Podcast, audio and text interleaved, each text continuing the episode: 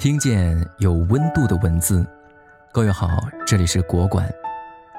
今天共读的这本《极简主义》，旨在引导大家如何在四十九天之内，将一个充满繁文缛节的生活改造为清爽简约，少了些许浮躁的心态，自然人生就不必负重前行。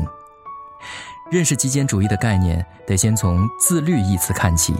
高效能人士的七个习惯书中提到，不自律的人就是情欲、欲望和感情的奴隶。在纷扰的世间，我们会面临很多诱惑，生活中也有许多事情要处理。如果缺乏定力和远见，不懂得约束自己，生活的方向就很容易失控，以致随波逐流，迷失自己，成为外在的牵制的奴隶。唯有一个自律的人，才能清理生活的细枝末节，让其各安其位，稳当妥帖，串联起井然有序又自在轻盈的人生。缺乏约束的自由，不是真正的自由，这不过是一匹脱缰的野马，面临的是万劫不复的深渊。哲学家康德曾经说过：“所谓自由，不是随心所欲，而是自我主宰。”是的，许多那些让人变得更好的选择，执行起来都不会太容易。很多人羡慕别人的精彩和成功，但了解到别人背后那种近乎残酷的自我管理时，又会打退堂鼓。这也就是这个世界上为什么平凡普通的人占了大多数。自律是成功的基石。如果你不能够接受自己的平庸，那么请从自律开始自我改变吧。极致自律的体验，一开始可能是痛苦，可是再痛也痛不过辜负自己的心痛，再苦也苦不过失去希望的煎熬。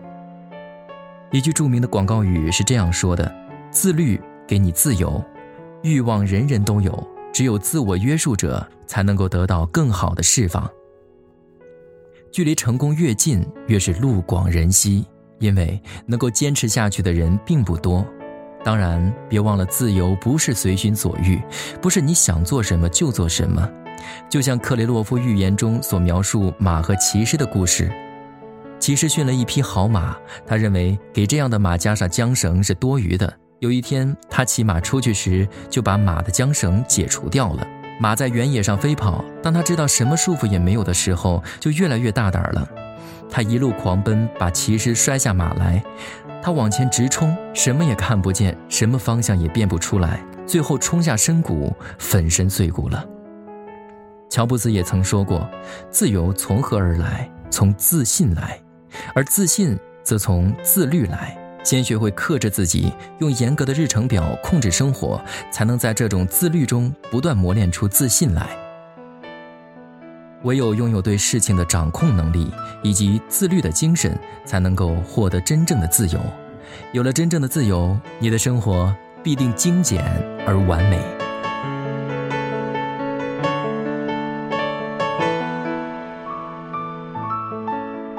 每一次结束都是下一次开始。感谢收听，明天同一时间，国馆见。